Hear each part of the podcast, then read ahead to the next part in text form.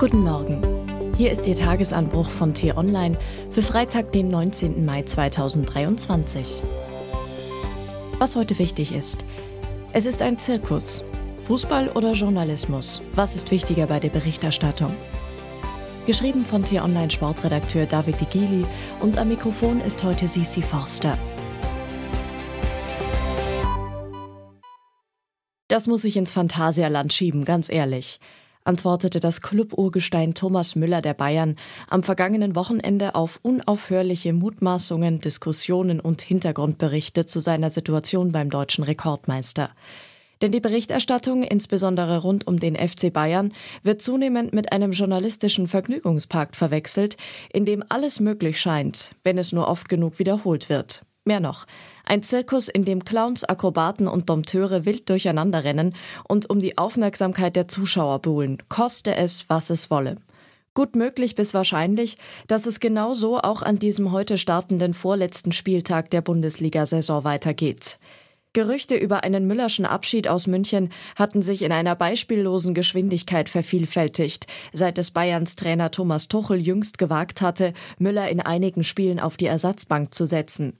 Besonders für den Sportboulevard schien die Tatsache offenbar unbegreiflich, dass der unter ständigem Erfolgsdruck stehende und hochbezahlte Trainer des größten deutschen Fußballvereins die Mannschaft unabhängig von Namen oder Meriten so aufstellt, wie er es für richtig hält.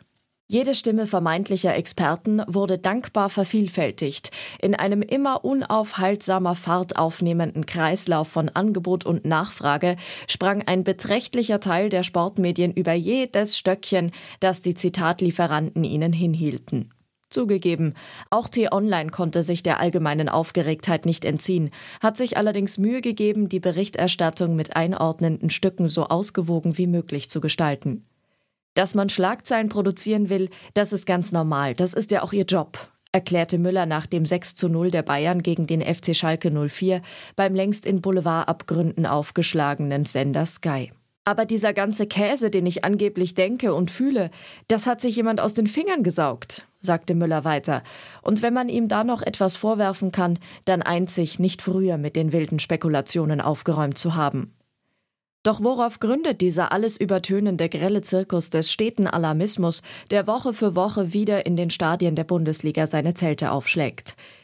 Zur ansatzweisen Ehrenrettung der deutschen Fußballberichterstattung muss nicht entschuldigend erwähnt werden, es könnte noch viel schlimmer sein. Wer das Wagnis eingeht, den Medienrummel im Profisport der USA zu verfolgen, muss sich fragen, stehen die Sportler im Mittelpunkt oder die Journalisten? Was heute wichtig ist.